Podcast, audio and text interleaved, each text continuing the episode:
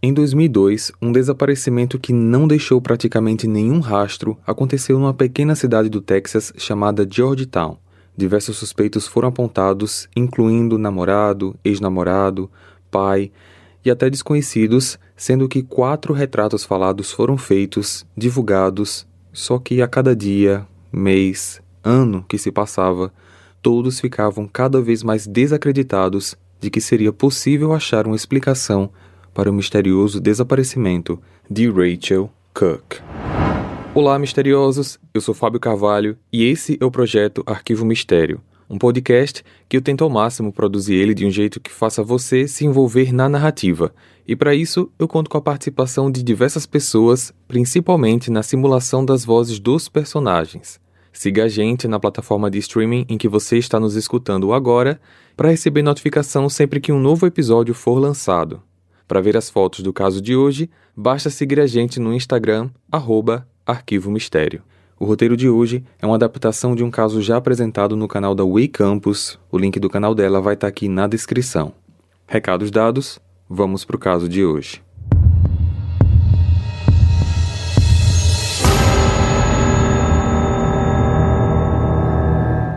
Rachel Cook nasceu no dia 10 de maio de 82. Seus pais se chamam Janet e Robert Cook e ela também tem uma irmã mais nova chamada Joan Cook. A família morava em Georgetown, Texas, nos Estados Unidos. Rachel era uma garota alegre, amorosa, muito ativa, gostava de cuidar de si, de praticar exercícios e por conta disso, desde a sua adolescência, ela tinha o hábito de sair para correr pelas manhãs.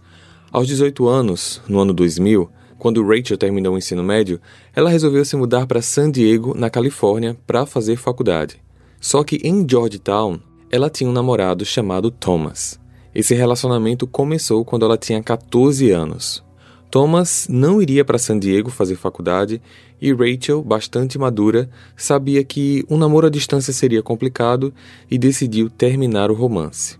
Thomas não aceitou bem o término, Rachel contou para os pais que ele chorou muito e ela até ficou preocupada como que ele iria processar essa informação nos dias seguintes, mas ela estava decidida. No ano seguinte, 2001, já na nova cidade, Rachel conheceu um rapaz chamado Greg West, que se tornou então o seu namorado. Greg é um rapaz muito parceiro e a apoiava em tudo. Rachel já tinha até o levado a visitar a casa dos pais, em Georgetown. Eles, por sua vez, afirmam inclusive que os dois se davam muito bem.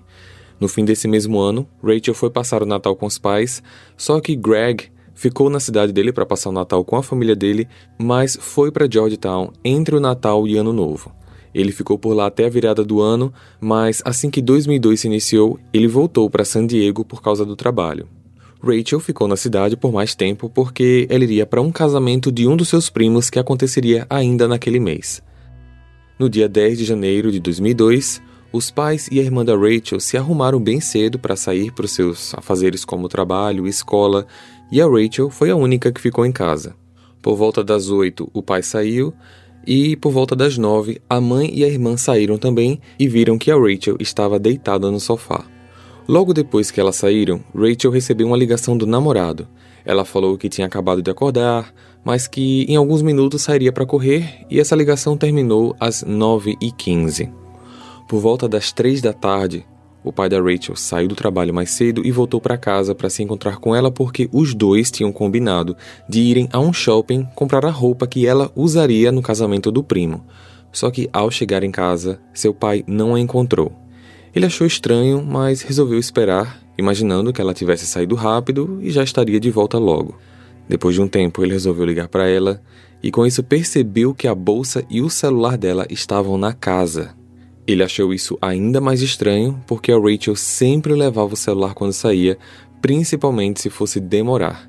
Então, ele ligou para uma amiga de infância da Rachel chamada Shannon, porque essa amiga sairia com a Rachel mais tarde. Shannon informou ao Robert que elas não tinham se falado em nenhum momento ainda daquele dia. Mais tarde, a mãe da Rachel chegou em casa e Robert explicou a situação. O primeiro pensamento de Janet foi que ela poderia estar no restaurante Wildfire, porque, como a Rachel já tinha trabalhado lá, talvez ela tivesse conseguido algumas horas extras apenas para levantar algum dinheiro. Sem pensar duas vezes, Janet ligou para o restaurante. Restaurante Whitefire, boa tarde. Oi, boa tarde. Aqui é a mãe da Rachel. Eu tô ligando apenas para saber se ela está trabalhando hoje. Não estamos conseguindo falar com ela desde cedo e estamos um pouco preocupados. Ah, tá. Só um minuto, por favor. Oh, a Rachel veio trabalhar hoje? Oi, ela tá aqui sim. Só não dá para falar muito agora porque ela tá ocupada. Quer deixar recado? Não, tudo bem. Sabe dizer que horas ela termina o turno? Peraí. Que horas a Rachel termina o turno? Ela chegou agora há pouco, então vai ficar pro turno da noite. Ah, tá, ok, então, obrigada. Mesmo achando estranho que a Rachel não cancelou as compras com o pai, nem avisou a amiga Shannon que não iria mais sair com ela naquela noite, já que ela estaria trabalhando, eles ficaram aliviados com essa informação. O problema foi que na manhã seguinte, quando todos acordaram, tudo da Rachel estava no mesmo lugar e ela não estava em casa. Janet ligou de volta para o restaurante para saber que horas a Rachel saiu, e foi aí que eles perceberam que a Rachel, que estava trabalhando na noite anterior, não era a filha deles. Esse foi um tempo crucial que todos perderam. Janet e Robert ficaram desesperados e foram até a delegacia para reportar o desaparecimento. Segundo os pais da Rachel, o momento de registrar o desaparecimento foi bem frustrante porque os policiais não demonstraram muito interesse pelo caso.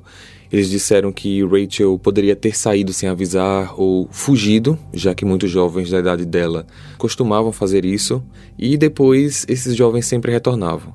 Essa explicação não fez o menor sentido para eles porque eles não conseguiam entender e nem conseguiam fazer a polícia entender que não tinha sentido da Rachel voltar para a cidade natal para simplesmente fugir. No fim das contas, a polícia registrou o boletim de ocorrência, mas pediram que eles retornassem para casa, que em breve um oficial iria aparecer lá para interrogá-los. Os pais voltaram para casa, insatisfeitos, até porque eles não poderiam fazer nada a não ser esperar pela polícia e iniciar as próprias buscas. Ao falar com Greg, o mesmo confirmou que ligou para ela na manhã anterior e que ela tinha avisado que sairia para correr. Seus pais perceberam que a roupa e seus tênis de corrida realmente não estavam em casa. Ligando para os demais amigos da garota, ninguém sabia dizer algo sequer. Chegaram a ligar para hospitais e até para o Thomas, o ex-namorado, que ao saber que a Rachel estava desaparecida, se demonstrou muito preocupado. Com isso, a notícia se espalhou rapidamente e várias pessoas se mobilizaram para procurá-la, principalmente na região em que ela costumava correr espalharam panfletos e até o Greg voltou da Califórnia para ajudar nas buscas. Depois de algumas horas, um investigador foi finalmente ao encontro da família e disse que era para eles suspenderem todas as buscas porque todas aquelas pessoas poderiam contaminar possíveis evidências que estivessem na rota que a Rachel costumava passar. A polícia iniciou os interrogatórios com as pessoas próximas dela e conseguiu algumas testemunhas que tinham a visto durante a corrida naquela manhã. Um total de cinco pessoas que a conheciam a viram correndo naquela manhã, sendo que até para alguns deles ela chegou a acenar e todos disseram que ela não parecia estar correndo de alguém ou de alguma forma pedindo ajuda. Ela estava sorrindo e estava super bem. O primeiro vizinho que a viu foi às nove e meia da manhã e ela estava perto da própria casa, se aquecendo. O último vizinho, que morava a uma distância de mais ou menos 200 metros da casa dela, a viu às 10h45, quando ela parecia estar finalizando seu percurso porque ela estava bastante suada e aparentemente cansada. Algumas testemunhas disseram também terem visto, por volta desse horário, 9h30 da manhã e 10h45, um carro branco rondando a região. Carro esse que não foi identificado como sendo de alguém da vizinhança. Pessoas disseram que o carro estava circulando como se estivesse perdido ou procurando algo. Alguns disseram que tinha só um motorista dentro do carro, já outros disseram que existia também uma outra pessoa no banco do passageiro, e uma testemunha em específico disse ter visto um carro branco andando devagar ao lado de uma jovem que estava correndo. Só que essa testemunha não sabe dizer se era a Rachel mesmo ou não. Só que pelo horário, provavelmente era ela, até porque ninguém viu outra pessoa correndo naquela manhã. Essa testemunha acrescentou ainda que a jovem conversava normalmente, como se conhecesse quem estava dentro do carro. Através das informações das testemunhas que viram os suspeitos, retratos falados foram feitos e aqui começa o primeiro problema. Quatro imagens foram feitas. Todas as testemunhas diziam coisas semelhantes como um homem de aproximadamente 20 anos e tinha cabelos pretos. Só que os detalhes dos olhos, nariz, orelha, boca eram distintos. Conversando com amigos da Rachel, os investigadores descobriram uma coisa que trouxe o primeiro suspeito em potencial: Thomas, o ex-namorado da Rachel. Thomas não tinha aceitado muito bem o fim do relacionamento e ficava constantemente pedindo para que ela voltasse com ele. Teve até o momento, quando ela já estava morando em San Diego, que ele ligou para ela, pedindo ainda para que eles voltassem a namorar, e ele também ligou para o Greg, pedindo para que ele terminasse com ela, para que ela percebesse que foi errado ela ter acabado com o relacionamento deles. Ele estava simplesmente desesperado para um retorno. Nos depoimentos da mãe da Rachel, ela chegou a afirmar que, numa certa vez, o Thomas bateu em sua porta às três da manhã, completamente bêbado, chorando, pedindo para voltar com Rachel. Além de tudo isso, dois dias antes do desaparecimento, Rachel foi a uma festa com amigos e o Thomas estava lá.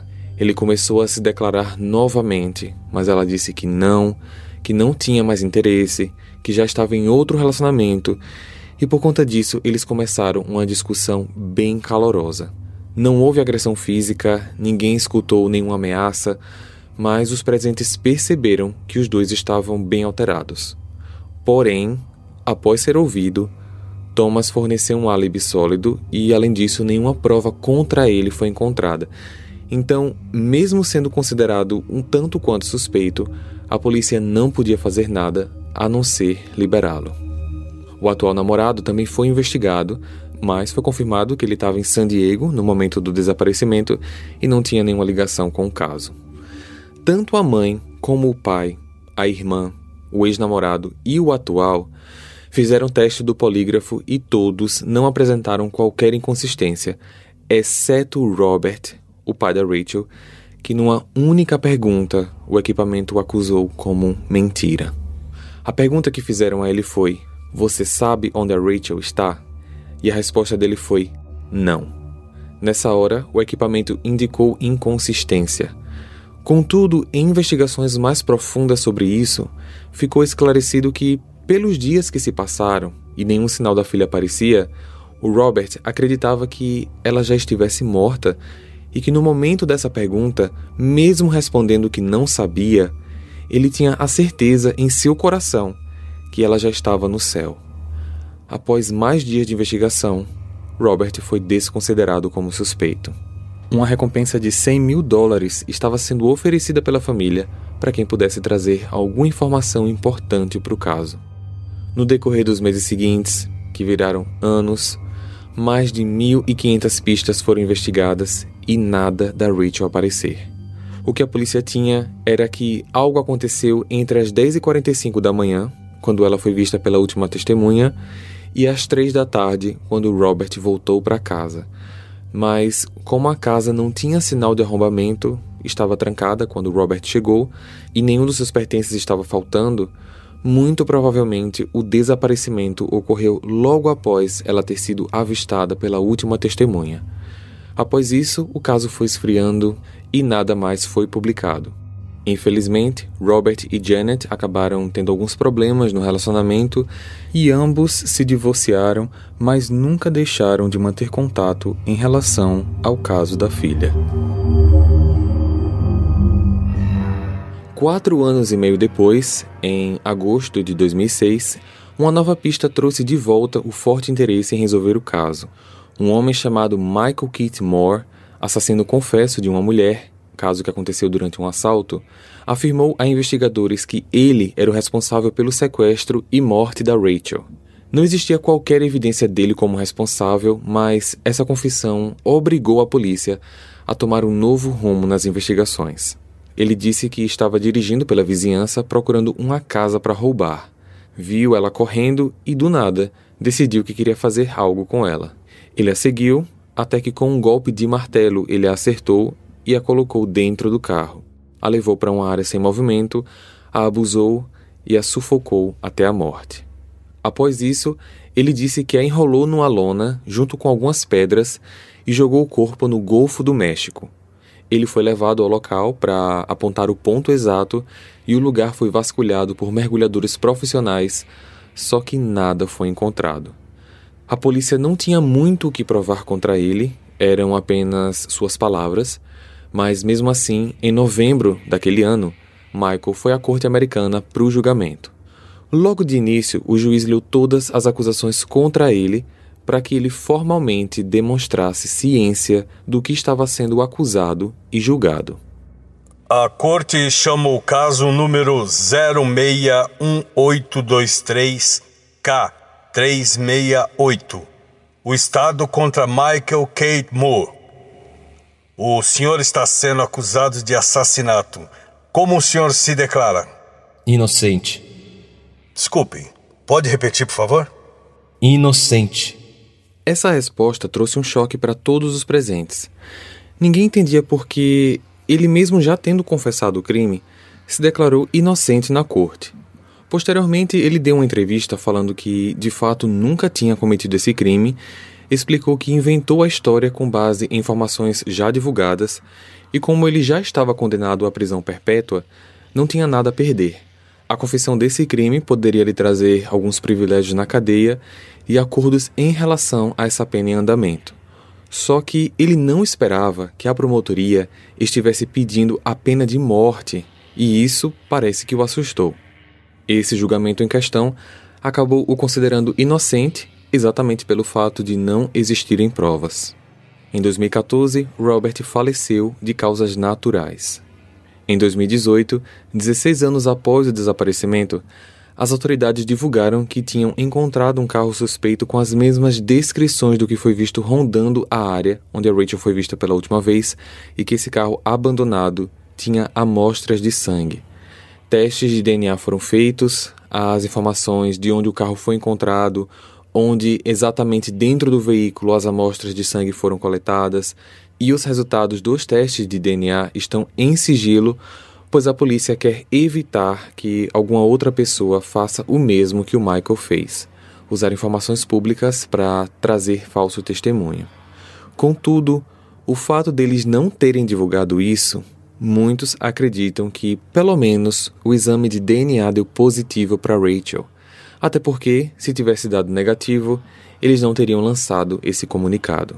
Desde então, nenhuma informação sobre o caso foi divulgada e o caso permanece aberto. Atualmente, a irmã da Rachel, Joan, prefere aceitar a ideia de que ela está morta e pronto. Não porque ela quer ignorar o assunto, mas a falta que a irmã mais velha faz é muito grande e, em suas palavras, novas notícias são sempre más notícias. Ela ama muito, seguir com esse assunto sem uma resolução só traz mais tristeza. Ela diz também que essa situação, de maneira indireta, acabou acarretando até no divórcio dos seus pais e no falecimento do Robert, anos depois, até porque nos últimos meses antes de morrer, ele declarava estar altamente arrependido de não ter conseguido ser o pai protetor que ele deveria ser. Já Janet e Greg ainda desejam saber o que aconteceu e estarão até o fim em busca de uma explicação. Compartilhe esse episódio com seus amigos para ajudar no crescimento do canal. Para ver as fotos desse caso, basta seguir a gente no Instagram, arroba Arquivo Mistério, ou o nosso canal lá no YouTube. Eu vejo vocês então no próximo caso. Combinado? Até lá!